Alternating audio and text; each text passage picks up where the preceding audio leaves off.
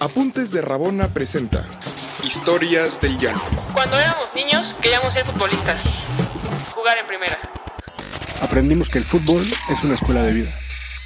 Queremos contarte nuestras historias.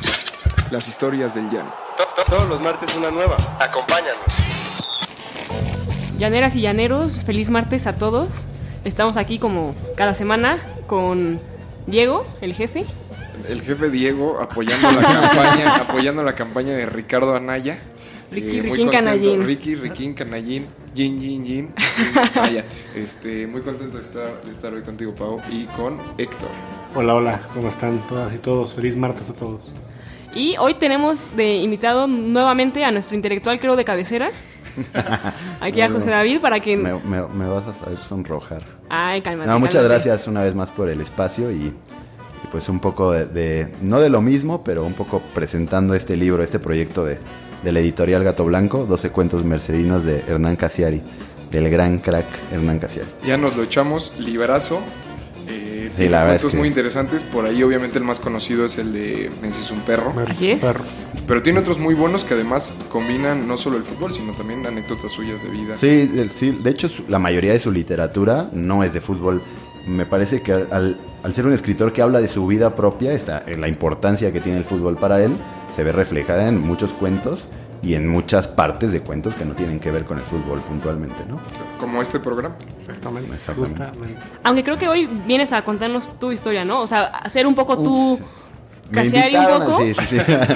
que tiene que ver al final de cuenta con todo y como pues el, el concepto del programa somos las personas que quisimos ser jugadores profesionales y nos quedamos en la orilla, pues yo soy uno más de, los futbolistas frustrados que seguro vemos millones. Estás en la mesa correcta. Sí, Así es, así es. El Lick ha tirado aquí, tirado No, todas además sus es- lágrimas aquí. Y bueno- He escuchado, que tengo, he escuchado que tengo compañeros de Lindavista, entonces Sí, Ah, el que no es que no vino Esaú. El mismo, el mismo camino amateur, ¿no? Hay un colega. Y el mismo camino amateur que compartimos tú y yo. Sí, en la, en la- portando los escuela. gloriosos colores de la Salle, ¿no? Sí, sí, sí, Sí, puros sí. sueños frustrados. Sí, güey. puro, sí, sí, sí, pero lágrimas a, a montón. Cuéntanos, o sea, tú estabas jugando en Lindavista, Sí, en tierra Lindavista de troncos. sí, en un, en un, eso no, pero, pues sí, un poco. Un poquito. En una filial de Pachuca, por ahí iba más o menos, y, y pues después también juntado con, con malas calificaciones en la prepa, pues a estudiar, ¿no? Porque, porque no hay de otra, también las lesiones, me chingué la rodilla, ¿no? Sí. Ah, la clásica, la clásica. también, Todos, también, todos. todos en No, Lindavista. es verdad, sí, sí, te chingas la rodilla y se finí, ¿no? Pues sí, Entonces, pues sí. este, En Lindavista. pues ya tuve, eh, pues truncado ese sueño, acabé en una universidad en la misma que tú, en La Sí. Salle, y ahí seguí en la, en la selección de La Salle, ¿no? Pero tú estudiaste arquitectura. Sí, yo eso- estudié arquitectura y, ¿no? y trabajé como arquitecto Un eh, rato. un par de años, sí, sí. Oye, sí. espera, pero ¿y cómo acabaste siendo el siguiente Juan Villoro eh, Sí. en esta No, mesa? no, ¿Qué no. pasó? Pues todo empezó por apuntes de Rabona realmente, ¿no? Un día Pedro González, que vino hace un par de programas, que es el que creó esta idea, ¿no? Me parece, eh, me junta a mí, porque además yo lo invité a la selección, lo vimos un día ahí en las retas de la Salle, en que se- había una canchita ahí donde, y dijimos, ah, eh, juega bien, ¿no? Y entonces, Sí, caracolerísimo. Ajá, lo- lo- le dijimos, oye, ven, ¿no quieres ir a la selección? Este, están las pruebas. Y yo me lo llevé justo porque yo, yo era de los, bueno, tenía, tenía una camioneta, entonces cabían todos ahí y siempre era en el Seven, a la, a la una, todos los que cupieran, ¿no? Entonces ese día cupo Pedro y ya lo llevamos y ju- jugó bien y todo y, y- y se quedó. Entonces me acuerdo que un día platicando de camino, porque Santa Lucía donde entrenamos es bastante lejos, eh, platicamos de esto justo, de que pues, nos gustaba tal vez pues, los libros y ver el fútbol de otra perspectiva, ¿no? Y ya después a él se le ocurrió Apuntes de Rabona y me dijo, oye, tú que eres arquitecto y que te gusta el cine, porque también estudié cine. Claro. Entonces, este... Sí, dijo- unos textos Me dijo, de- escríbete de cine, de fútbol y de arquitectura y de fútbol. Y ya yo empecé a escribir y empecé en vez de hacer textos, a hacer infografías. Y dije, oh, empezó haciendo una revista, no sé si ustedes sabían. Sí, claro. Impresa, No, Apuntes de sabía, Rabona, ok. Que están por ahí las portadas, ajá. Entonces yo escribía la parte fútbol, arquitectura y cine. Y luego pues, la revista de- se dejó de hacer. Sí, yo escribía de Sí, filosofía y exactamente. fútbol. Se trasladó a una cosa, a un portal de Claro. internet. Y yo dije, bueno, yo quiero seguir porque de verdad me gustó. Y entonces tenía tanto material de estas infografías que dije, bueno, voy a hacer un libro. Y pues ya hice el libro, El arte del fútbol. Y pues tuve que renunciar a mi trabajo y todo. Y a partir de ahí salió Pero la no te, editorial. no te pesó nada renunciar. Pues ¿O sí? pues sí, porque eh, digamos, no es que no me gustara la arquitectura, pero siento que no me apasiona al nivel que me apasiona el fútbol, ¿no?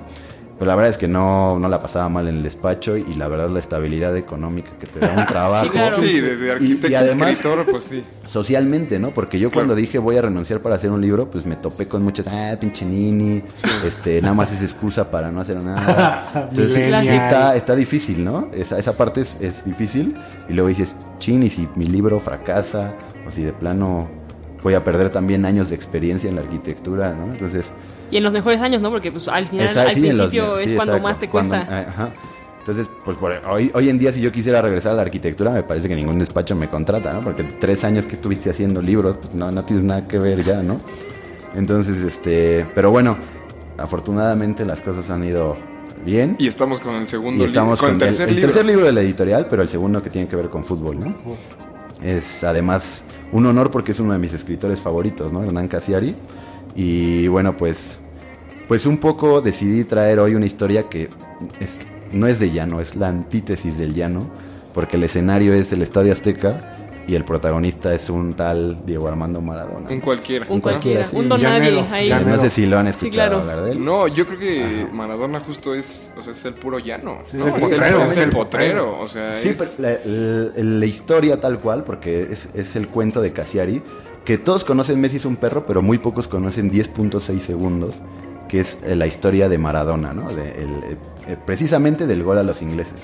Ok. Y bueno, pues este cuento está, es el cuento más largo del, del libro, eh, es el cuento, está dividido en nueve capítulos y cada capítulo habla de un personaje que estuvo en ese momento, ¿no? En el, habla de Peter Shilton, del portero, de los ingleses que, se, que, que dejó en el camino, del árbitro uno. y de cómo el gol, esos 10 segundos, el- 10.6 segundos es el tiempo que desde que Maradona toca por primera vez la pelota Desde que hasta se que, la escucha- pelota desde que se escucha toca la red, arranca Maradona, Exactamente. hasta y cómo le cambió esos 10.6 segundos la vida a todos. En Túnez, el árbitro, en, en Túnez es jerga tunecina decirle el apellido a alguien por, por ciego.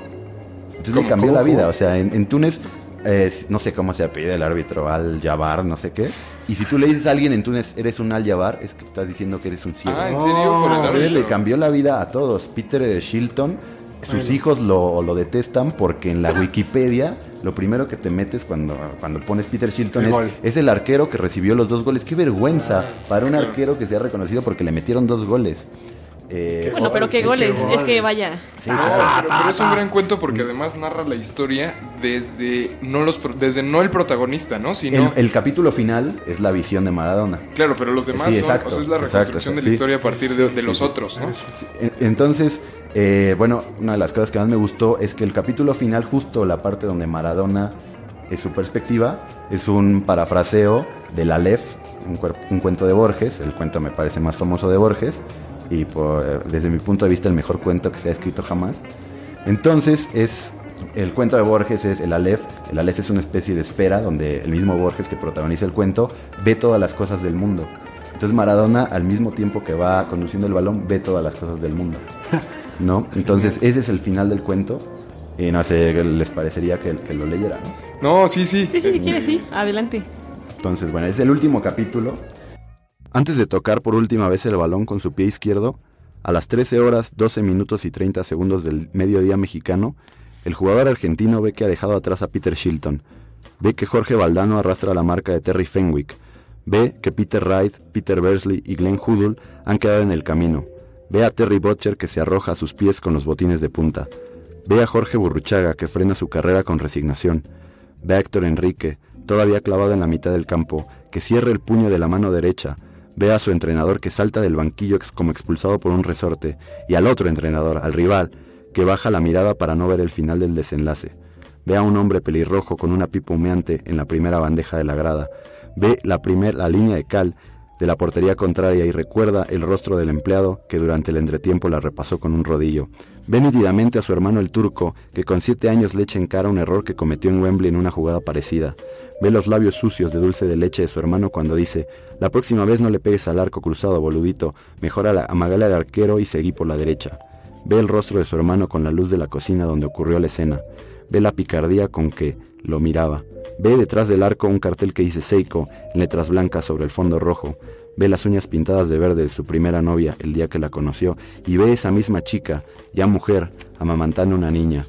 Ve una pelota desinflada y se ve a él mismo, con nueve años, que intenta dominarla. Ve a su madre y a su padre que arrastran con esfuerzo un enorme bidón de querosén por una calle de tierra en la que ha llovido. Ve la taquilla del vestuario de la paternal, que lleva su nombre y su apellido en flamantes letras. Ve su orgullo adolescente al leer por primera vez su nombre y su apellido en la taquilla de un estadio, sus tablones de madera, y ve también que un día el estadio entero, y no solo la taquilla, llevará su nombre. El jugador argentino controlaba el aire por sus pulmones durante nueve segundos y ahora está a punto de soltarlo todo en un soplido. Al revés que todos los rivales y compañeros que ha dejado atrás, él puede respirar con su pierna izquierda y también puede intuir el futuro mientras avanza con el balón en los pies. Ve antes de tiempo que Shilton se arroja a la derecha, ve la intención cegadora de Terry Butcher a sus espaldas. Se ve a él mismo, muchos años más tarde, con un nieto en los brazos, visitando la entrada del Estadio Azteca, donde se levanta una, de, una estatua de bronce, sin nombre, solo un jugador joven, con el pecho inflado, un balón en los pies y una fecha grabada en la base, 22 de junio de 1986. Ve una rave en Londres, donde dos chicos de 15 años escapan de una multitud que se burla. Ve un departamento en penumbras, donde solo hay una mesa, dos amigos y un espejo sobre la mesa. Ve a una muchacha en la playa del trópico que se deja besar por un chico que lleva puesta la playera de Argentina. Ve un enjambre de periodistas y de fotógrafos a la salida de todos los aeropuertos, de todas las terminales, de todos los estadios y de todos los centros comerciales del mundo. Ve a un niño embobado con un videojuego en la ciudad de Leicester, mientras su hermano vigila por la ventana que no aparezca el padre. Ve el cadáver de un hombre viejo que ha muerto en, en Ginebra ocho días antes de ese mediodía, un hombre que también ha visto todas las cosas del mundo en un único instante. Ve Fiorito de día, ve Nápoles de tarde, ve Barcelona de noche, Ve el estadio de Boca a reventar y él está en el medio del campo, pero no lleva un balón en los pies sino un micrófono en la mano. Ve un anciano en el aeropuerto de Cartago que espera a su hijo en el último vuelo desde México para abrazarlo y consolarle. Ve un tobillo inflamado. Ve una enfermera de la Cruz Roja regordeta y sonriente. Ve todos los goles que ha hecho y los que hará. Ve todos los goles que ha gritado y los que gritará en su vida entera. Se ve, con 53 años, mirando desde el palco la final del mundo en el Estadio Maracaná. Ve el día que verá a su madre por última vez. Ve la noche en que verá por última vez a su padre. Ve crecer a todos los hijos de sus hijos. Ve los dolores de parto de una mujer que está a punto de parir un niño zurdo en Rosario un año y dos días más tarde de ese mediodía mexicano. Ve un espacio mínimo, imposible, entre el poste derecho y el botín de Terry Butcher. Cierra los ojos, se deja caer hacia adelante con el cuerpo inclinado y se hace silencio en todo el mundo. El jugador sabe que ha dado 44 pasos y 12 toques, todos con la zurda. Sabe que la jugada durará 10 segundos y 6 décimas. Entonces piensa que ya es hora de explicar a todos quién es él, quién ha sido y quién será hasta el final de los tiempos. No, un gran cuento, creo yo, eh, la verdad, que ese es, por ejemplo, creo que es una diferencia entre Messi y Cristiano, ¿no? Que, dicen, por ejemplo, muchos, ¿quién es el mejor del mundo? A mí me queda muy claro que es Messi. Pero lejos. ¿Pero por qué? Porque en realidad los grandes jugadores, Messi, Maradona, Beckenbauer, eran capaces de ver todo el partido, ¿no? es decir, ellos estructurar la realidad. exacto. En cambio, Cristiano hay que jugar para él, ¿no? Es decir, no, no, el equipo, él no juega para el equipo, ¿me explico? Sí, sí, sí. No, y desde la posición, ¿no? Corto esa mamá, porque me trabé. Pero sí, sigue, Pablo, sí. Digo al, digo, al final Messi está en el centro del campo y ve todo desde, desde el centro del campo y Cristiano, pues al final del día es el mejor extremo del mundo, pero está ahí, ¿no? En lo, en lo marginal, al lado, lateral. no es... Messi configura el partido como Maradona, sí, son estos como jugadores como Cruyff, cenit, ¿no? Como si tuvieran la cámara cenit, así sí, sí, sí, como desde arriba y vieran todo. me parece que es lo que también quiere reflejar el cuento, que Maradona ve todo. La esfera. Más allá de todo, o sea, ve el mundo en general, ¿no? No, gran, gran cuento. Sí, es un cuentazo impresionante. Gracias eh, por, por, venir a contárnoslo. Lick, ya tienes tu libro. No, ¿Dónde lo podemos conseguir, En la línea De... Sí, en la tienda en línea, Tiene línea, perdón. www.editorialgatoblanco.com. Ahí pueden comprar cualquiera de nuestros títulos y les llega a, a su casa. También están ¿En en, el péndulo? En el péndulo. Péndulo y sótano El y futbología. es un extraordinario cuento. Gracias, gracias. Gracias, David. amigos, Muchísimas gracias.